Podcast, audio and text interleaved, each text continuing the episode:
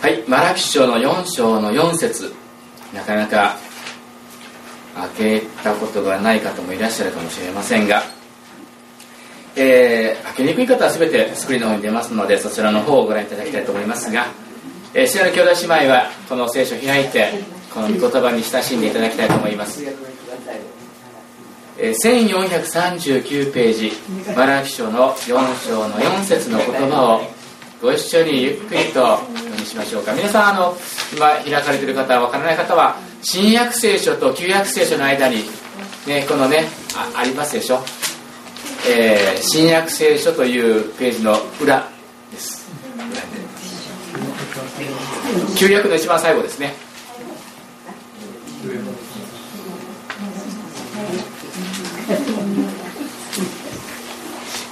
1439ページ。まああの目が見えない方はぜひスクリーンの方もしくは聞いててください。さあそれではですねマラキの4章の4節を皆さんとご一緒にゆっくりと告白いたしましょう。3はい。あなた方は私としもべモーセの立法を記憶せよ。それはこれぐでイスラエル全体のために私が彼に命じて起きてと定めてある。はい。マラキ書4章の4節ですね。今日はこのところから暗黒の時代の中でということでお話をしたいと思います、えー、今日からですね、えー、クリスマスに向けて対抗節アドベントが始まりました。でアドベントというのは到来という意味で、えー、救い主イエス・キリストの到来を心待ちにする期間であります、えー、いつから始まるかというと11月の30日に一番近い日曜日がアドベントの第1手術です。ですから今日が、えー、アドベントの第1手術ですね。えー、このねアドベントの第一手術からクリスマスに向けての心の備えをする日なんですね。でこのクリスマスに向けての準備といってもですねこの電飾をですねピカピカとこう光らせる準備ではないんですね。まあこの教会にもですねこのようにして、まあ、あのフラワーアレンジメントを作ったりしてですねまあ、クリスマスツリーをあの飾ったりしてですねこのクリスマスの雰囲気を出しておりますけどもこういう準備をする日ではないんですね。まあ、都城の方でもこの電飾に力を入れているんですよね今ね。皆さん中央通り行かれたことあります？もう今年はね力入れてますね。あの長石兄弟がぜひ行ってくださいって言ったもんですからね。行ってみたら本当にね綺麗なんですよ。あこれ見ただけでいいなと思いましたけどね。まあ中央通り商店街は本当にシャッター通りになってますけども。まあねあのあのようにしてですね電飾がこう飾られますとですねあ活気が出てきたかなというふうには思わされました。しかしアドベントというのはそういった電飾をつけてわあ綺麗だなという期間ではないんですね。また今、えー、このお店の方に行きますとね必ずこのチラシが貼ってあります。何でしょうか。クリスマスケーキ予約中とねありますね。予約が始まっております。まあ、ケンタッキーフライドチキンもですね早期予約が始まりましてですねこの早期予約をすると3つの特典があるっていうですね書いてありましてわあいいなというふうに思いましたけども、まあ、キャンペーンが12月10日までやってるそうです。まあでもですねそういうクリスマスパーティーの準備をする期間でもありません。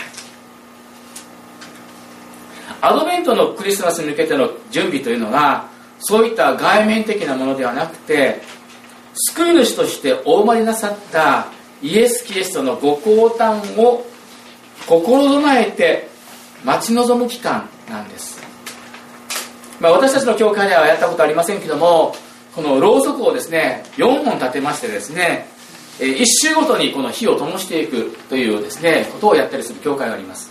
そして4本この光をですねこのつけたらもうクリスマス。でその4本の光の中でですねクリスマスをお祝いする教会があるようです。しかし昔はですね本当に心の備えをしてこのアドベントの期間を過ごしたんです。昔はどういうことをしたかというとこのアドベントの第4週間4週間ありますけども4週間の中で週3回は断食しなければいけないというですね決まりがあったんです。皆さんできますか？4週間のうちに週3回ですから12日12日しないといけないんです。週3回だから。で4週あるからね。12日断食しないといけないんです。そういうですねあの時代もあったんです。まあ今でもこのアドベントをですね悔い改めの期間としてですね断食を行っている教会もあるんです。皆さんチャレンジしてみませんか？断食。またですねえー、このアドベントの期間は必ず必ず教会に出席しなければいけないという法律もあったんです。法律。ですからね普段は教会に来ない方々でもこの期間だけは4週間だけは教会に来てイエス様を、まあ、歓迎するっていうんでしょうかお祝いするということをしなきゃいけないという法律があったんです。またこのアドベントの期間は禁酒とされていました。お酒を飲んだらいけない。またねちょっと変わったあの命令もあったようですけどもこのアドベントの期間には結婚式は禁じられていました。だからこのね、えー、クリスマスに向けてねこの恋人たちがね右往左往左往しますけどもね。でもあの昔はこの期間は性別しなきゃいけないということで結婚式はダメだという期間があったそうです、まあ、ですからどちらかというとこのアドベントというのはこの華やかさに目を向けるんじゃなくてどちらかというと、えー、自分自身を見つめ見つめ直してこんな自分の救いのために来てくださったイエス様に思いを馳せる。それがアドベントだったようです。どうでしょうね皆さん。あと1ヶ月したら、えー、クリスマスですけども。皆さんは心備えができていますか？どうなんでしょうね。私たちは浮かれモードでこうねこのクリスマスを迎えようとしてますけども本当は違うんですね。本当は自分自身を見つめ直してこんな私のためにイエス様が生まれてくださった来てくださったということをね本当にかみしめる期間がアドベントということを覚えていただきたいと思います。さて今日はですねこのアドベント第一手術ということでですね救い主イエス様がお生まれなさる前に神様が私たちに要求なさったことを見てみたいと思うんです。今日の聖書の箇所はマラキ書です。このマラキ書っていうのは十一献金のことが書かれている有名な箇所なんですよね。ですから皆さんもマラキ書という名前ぐらいは多分ご存知だと思います。今日初めてマラキ書っていうのを聞いたことある聞いた聞きましたという方いらっしゃいますか？いらっしゃらないですね。大体マラキ書って言ったらね有名ですので皆さん1回ぐらい多分聞いたことがあると思います。またねあの新約聖書を開こうと思ってねこうパラパラパラパラってこうめくってたら、突然マラキ書が出てきてあら旧約聖書だったわってですね目に入った方もいらっしゃるかもしれませんね。マラキ書というのは旧約聖書の最後の書物です。もう旧約聖書が旧約聖書が終わります。その終わりの締めの部分がマラキ書なんです。ということはですねこのマラキ書というのは新約聖書につなげるための重要な書物だっていうことが分かると思います。つなげの部分なんです。まあいわゆるイエス様が来られる前に私たちが準備しなければならないことが書いてある書物だっていうことなんです。言ってるの分かりますかね？イエス様がご降誕される前に私たちの側で準備しなければならないことがあるんだよっていうことを教えるのがこのマラキ書なんです。さあこのマラキ書の今日はね最後の最後に神様がおっしゃったことを学びでみたいと思いますけども。さあ神様はこの旧約聖書の旧約時代の終わりにあたってマラキシの口を通して何を語られたのでしょうか？何をしなければならないと語られたのでしょうか？さあ何だったでしょうか？最後の最後に神様が語ったことは私のしもべモーセの立法を清くしなさい。覚えなさい。ということを語られたんです。これが最後のですね私たちに対する神様の命令なんです。これが私たちが準備しなければならないことなんです。しかもね神様はモーセの立法の中で特に限定してるんです。どの部分を覚えなさいと言ってるかというとそれはホレブでイスラエル全体のために私が彼に命じて、命じた掟と定めであるって書いてありますその部分をしっかりと記憶しなさいよっていうふうに神様は私たちに命じられたんです。さあ皆さんねこのここに出てくるホレブって書いてありますけどもホレブでどんなことがあったか皆さん覚えていらっしゃいますか？ホレブ。神様分かりますか？神様が一報を授けた。なるほど。それは出てこないんですよね。ちゃんとその、えー、ホレブっていうことが出てこないんです。ホレブっていうね、えー、この聖書を読んでいきますとどんなことがあったかというとこのイスラエルの民がこのモーセに引き引き継いられて荒野にやってくるんです。そうするとですねやっぱ荒野ですから水がないわけなんです。それでこの水がなかったのでこのイスラエルの人たちがモーセに詰め寄ってですねこんなこと言ったんです。私たちには水がありません。私たちを何でこのここまで導き出したんですか？乾きで死なせるためですか？と言ってですねモーセをこの石で打とうとした場所それがホレブなんです。であモーセはですね困ったんでこの神様に祈るとじゃあそこにある石を岩をね打ちなさいと示されるんです。そうするとですねこのモーセがこの自分が持ってた杖でですねこの岩を打つと水が出てきた。その記事がこのホレブの出来事なんです。でもそこでじゃあモーセの立法が語られたかっていうとそうじゃないですよね。このマラキが言ってるホレブというのは実はシナイ山のことなんです。えー、聖書の中にですねあんまりこう出てこないんですけども一箇所だけねそのことが書かれてるところがあります、えー、出エジプト記のですね3章の一節に実は、えー、シナイ山っていうものがホレブだよっていうことが書かれてるんです。ちょっとこれですね読んでみましょうか。はい。モーセはミディアンの祭司で彼の衆とイテロの筋を飼っていた。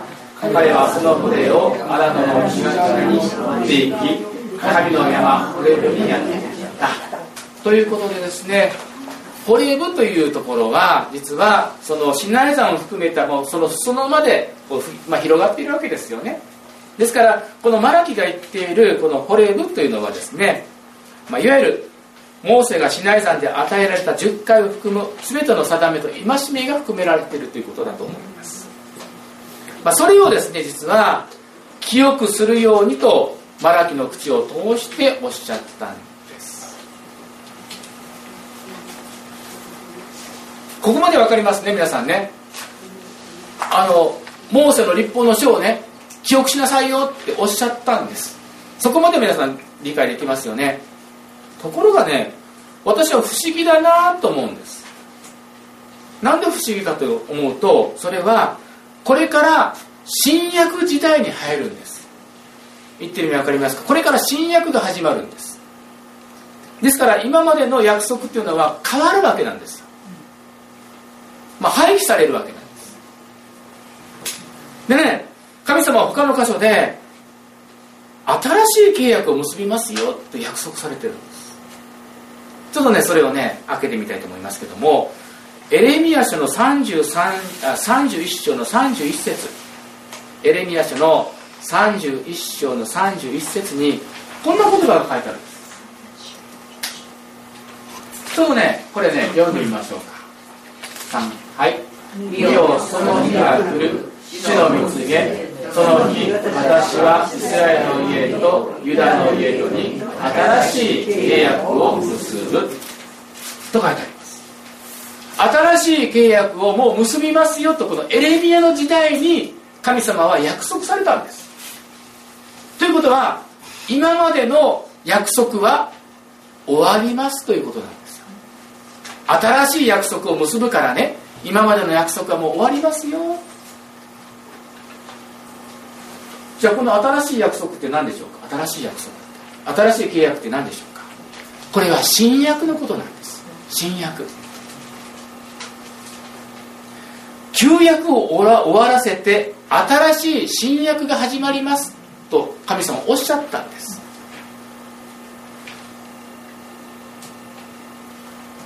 にもかかわらずなぜ神様はこの旧約が終わる時点でなぜもう一度モーセの立法を記憶するようにおっしゃったのでしょうか？不思議だと思いませんか？もう終わるんです。もうイエス様が来られるんです。新しい約束が始まるんです。でも神様は旧約聖書のところに目を留めなさいとおっしゃいました。私からするとね新しい契約が始まるんですからもうねイエス様を待ち望んでるだけでいいじゃないか。旧約聖書なんかね覚えなくてもいいじゃないか。もう新約聖書だけをこの、ね、見つめていればいいじゃないかというふうに思ってしまいやすいです。でもそれじゃダメなんだって神様おっしゃった。新約聖書だけに目を留めてたらダメなんだって。旧約聖書もちゃんと覚えなさいとイエス様神様おっしゃった。んですさあその理由を今日2つほど考えたいと思います。なぜこの旧約聖書が終わるにあたってもう一度モーセの立法を覚えるように記憶するように命じられたのか。その一つの理由は何かというとそれは御言葉が光であることを覚えるためなんです。御言葉が光であることを覚えるためです。皆さんねこの今マラキ書を開けていらっしゃると思いますけどもこのマラキ書の次のページ開けてみてくださいね。何がありますか？何て書いてあります？新約聖書。もうデカデカとね新約聖書ってこう書いてありますよね。1ページめくるだけで新約聖書って書いてあります。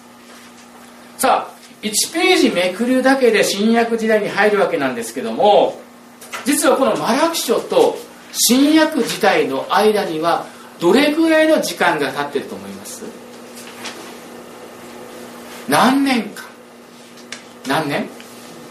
ご存知な方まあね週報に書いておきましたけども。何年間空いてると思いますか？400年です。1ページめくったらもう新約時代なんですけどもそのページの間には400年の間があるんです。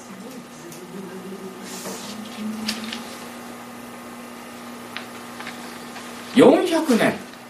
今から400年前って日本では何時代だと思います？400年前というとですね江戸時代初期の頃です。初期です。皆さんね江戸時代のあの書物とか読んだことあります？多分読めないんですね。誰かねその国語の先生じゃないと読んでもらえないほど難しい言葉が書いてある。ソーロ語とかですね。書いてあるとか。それぐらいね昔の話なんです。このマラキ書っていうのは。相当な期間が空いてるんです。このマラキ書から新約時代に入るまでの400年間は実は暗黒時代というふうに言われてるんです。なぜ暗黒時代かというと神様はこの400年の間沈黙されたからなんです。預言者は誰も立ちませんでした。主は言われるという人たちは誰もいませんでした。神様はこの400年間沈黙された。それゆえに暗黒時代というふうに言われてるんです。さあこの暗黒時代にじゃあ人々は何をしたのでしょうか？何によって導かれたのでしょうか？何を光としたのでしょうか？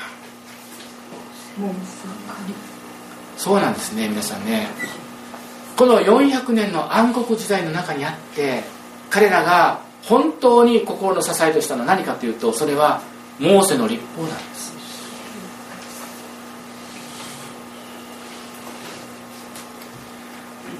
皆さんね皆さんは詩編の119編の105編105節っていうのはとてもあのよく覚えていらっしゃる言葉だと思います。ねえー、あなたの御言葉は私の足の灯火私の道の光です。ね。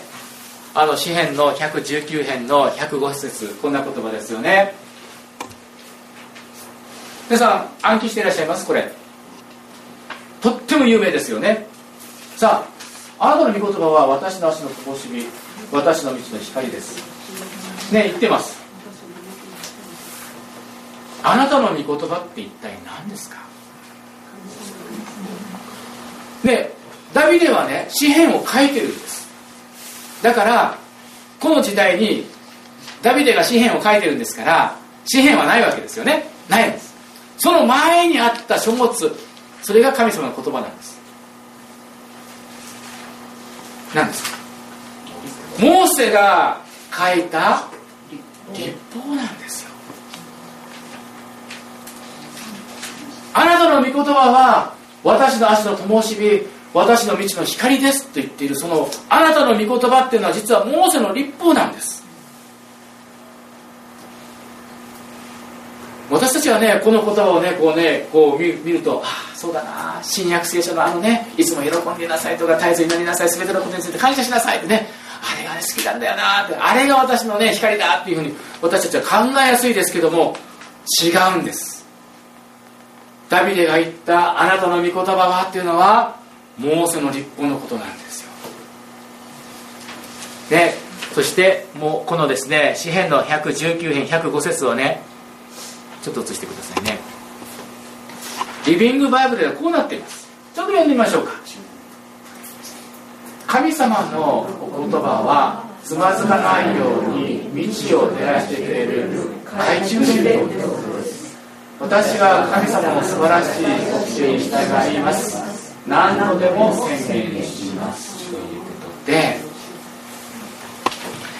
ダビデが言ってるモーセの立法というのは何かというと懐中電灯ですよ。暗闇を照らしてくれる懐中電灯ですよと言ったんです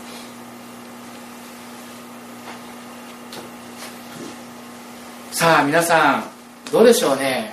皆さんはこのモーセの立法をね読んでみてそのように感じたことがありますか？ダビデはねこのモーセの立法の素晴らしさを119編で説いてるんです。何と言ってるかというとあなたの御言葉は私の口に甘いと言いました。モーセの立法がですよ。あの旧約時代の硬いね食物のような霊的な食物硬い食物ですよね。レビキとか新明記とか。皆さん読んだことありますか？眠気をね 催す方もいらっしゃるかもしれません。わけわからない。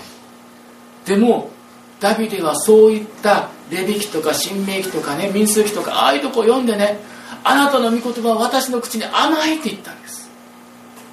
そしてそれを私は愛していると言っています。皆さん帰ったらね詩編119編読んでみてください。モーセの立法を彼がどれくらい愛したかってことが書いてあるんですよ。皆さんモーセの立法って本当はそのようなものなんです。創世記出エジプト記レビ記民数記新明記。これモーセが書いたモーセ五書というふうに言われています。皆さん読んでみてどうでしょうかね。ダビデが感じたごとく口に甘いですか？愛していますか？光を放って導いてくれるものになっていますか？皆さんね旧約聖書特にモーセの立法をもう一度目に留めてマラキが私たちに語ったごとく記憶する必要があります。なぜならその御言葉が私たちを導くからです。たとえ暗黒時代に入ったとしてもその御言葉が光となって照らしてくれるんです。御言葉は私たちの道を照らし迷わないようにつまずかないように導いてくれるんです。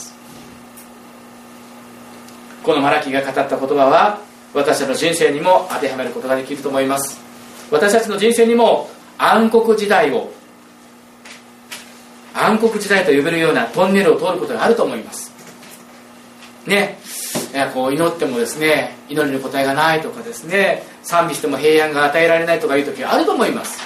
またねなんかこうね霊的に闇に覆われたような圧迫感を感じる時もあると思います。そういう中で私たちは絶望するのでなくて失望するのでなくてマラキが語ったごとくに私たちはモーセの立法を記憶する必要があるんです。それを通してあのダビデが詩篇で語ったごとくあなたの御言葉こそ私の足の灯火私の道の光ということができると思うんです。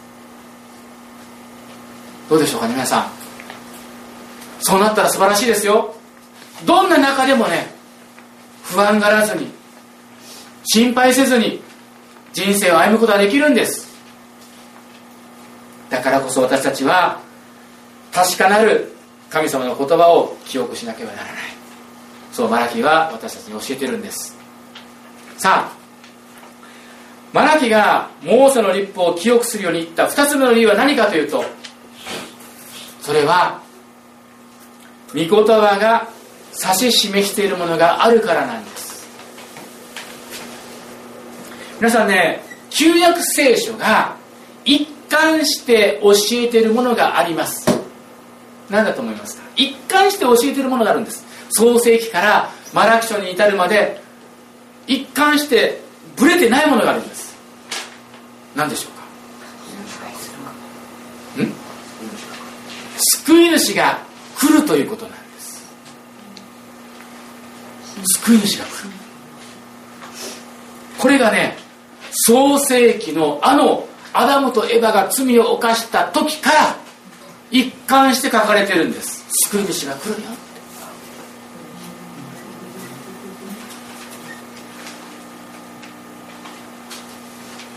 なぜマラキはモーセの立法を記憶せよと命じたのかというと実はそこにこそキリストが来られることが明記されているからなんです。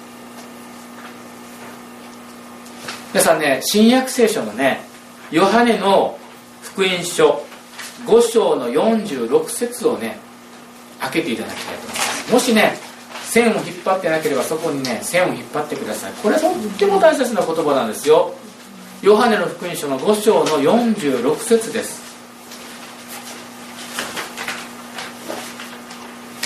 イエス様が言われたね。とっても大切な言葉なんです。ヨハネの福音書の流し方はこっちの方5章の46節です。読んでみましょうかはい。もしあなた方がモーセを信じているなら私を信じたはずです。モーセが書いたのは私のことだからです。モーセが書いたのは何のことを書いたんですか？いろんな戒めを書いています。またいろんな出来事を書いています。その一つ一つが実はイエス様のことなんだよ。私のことなんだよ。ってことをイエス様ご自身もおっしゃっておられるんです。皆さん探す必要がありますね。創世記からあの新明記までを一生懸命読んでどこにイエス様のことが書かれているのか探す必要があると思います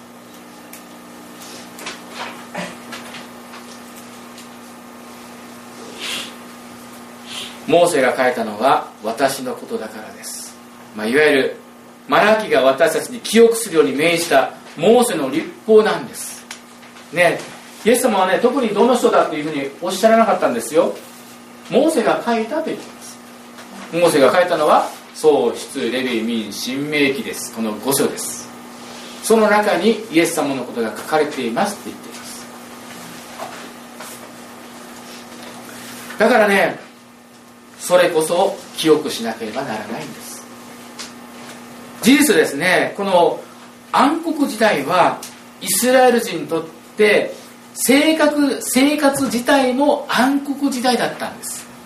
どういうことかと言いますとねこのマラキがこの存在している時にこのバビロンの州がもう終わったんですね。ペルシャの王クロスによってこのバビロン捕囚から帰還するようにということでですね帰ってくるんです。そしてエルサレムに帰ってきて神殿を建てるんですね。そしてああ私たちね神殿が建ちました。ってすっごい喜んだんです。ところがねこのペルシャの支配があったんですけどもペルシャ負けてしまうんです。どこに負けるかローマに負けてしまうね。ローマに乗っ取られるんですね。でローマの支配になってしまうんです。そしてですねこのヘロデ王がですねヘロデ大王がこのエルサレムを支配するようになるんです。税金を取り立てるようになるんですね。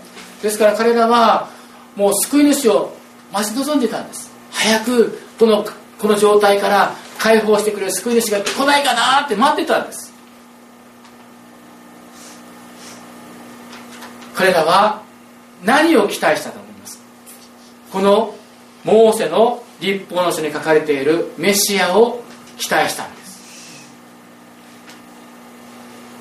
さあ事実モーセの立法を記憶した人たちはイエス様に出会った時にああこの方こそメシアだって悟ったんです。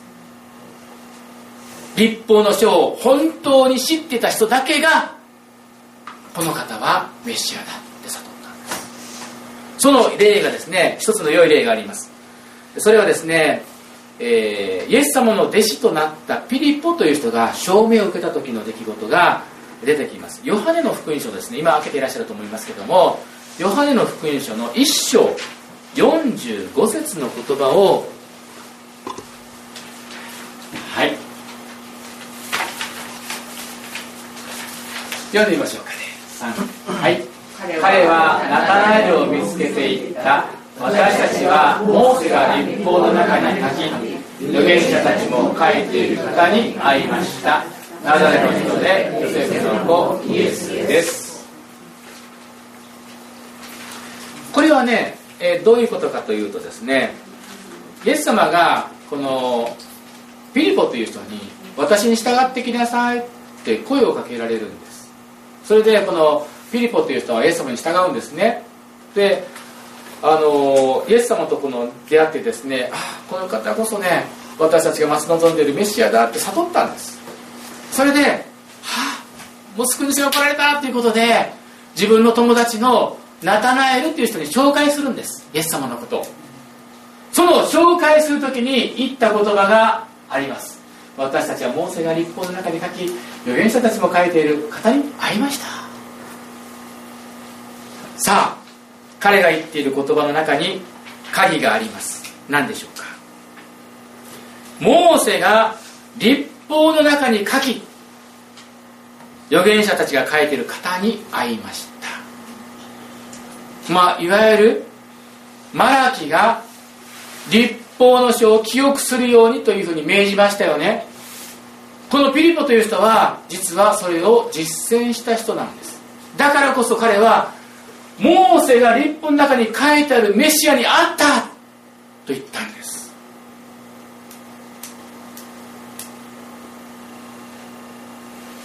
彼は聖書を真剣に記憶したためにメシアに出会うことができたんです。救い主は誰であるかをすぐに悟ることができたんです。皆さんねこのことからキリストに出会うために必要なのは何かというとそれは御言葉からなんです。ピリポは御言葉を通してキリストに出会うことができました。そして人々にもそれを証しすることができたんです。ですから私たちも御言葉を通してキリストに出会わなければならないと思うんです。なぜなら御言葉を通してキリストに出会った者こそ揺るぐことのない信仰を持つことができたからです。このピリポもね生涯イエス様に従っていきました。なぜでしょうか？それはあのモーセの立法の書からキリストを見つけることができたからなんです。だから彼は揺るぐことのない信仰を持つことができました。でもどうでしょうかね？癒しとか奇跡とかを体験して最後までイエス様に従ったという記事なかなか出てこないんです。御言葉に従ってキリストに出会った人こそ強い信仰を持ってるんです。今もこの御言葉はキリストを指し示しています。ですから私たちはこの聖書を通してキリストに出会わなければいけない。だからこそあのマラキは私たちに声を大にしてこのモーセの立法を記憶しなさい記憶しなさいというふうに命じてるんですね。世の中はクリスマスムード一色ですが私たちクリスチャンは浮かれるんじゃなくて御言葉を記憶しつつキリストに出会う備えをしなければならないと思います。なぜならイエス様は2000年前に確かに来られました。でもそれで終わったわけじゃありません。どうでしょうか？なぜでしょうか？なんで？また再び来られるんですその再び来られるイエス様に私たちが出会うには御言葉からちゃんと理解しなければならないんです。もし御言葉に立ってなければ本当のキリストに出会うことはできないと思います。イエス様は再びこの地に来られます。その心ざなをするようにとマラキは今も私たちに叫んでいるんです。ですから聖書を通して聖書の言葉を通してキリストに会う備えをする。そのことをですねこのアドベントの期間していただきたい。そう思います。目を閉じてください。祈りましょう。天の父なる神様ありがとうございます。マラキは私たちに言いました。モーセの立法を記憶するように。そのことを通して本当にイエス様に出会った人たちがたくさんいます。そして生涯をかけてイエス様に従いました。私たちも本当に神様この御言葉を通してあなたに出会いたいです。そして本当に確固たる信仰を持ってあなたに従っていきたいです。神様どうぞ私たちの目を開かせてくださり御言葉が何と言ってるかを悟ることができまたそこの通してそれを通してキリストに出会うことができますように助けてください。私たちのためにイエス様あなたは来てくださいました。そのことを知るのもこの聖書であります。どうか神様このアドベントの期間私たちは本当に心備えをすることができますように助けてください。心から感謝します。愛する主イエスの皆によってお祈りいたします。アーメン。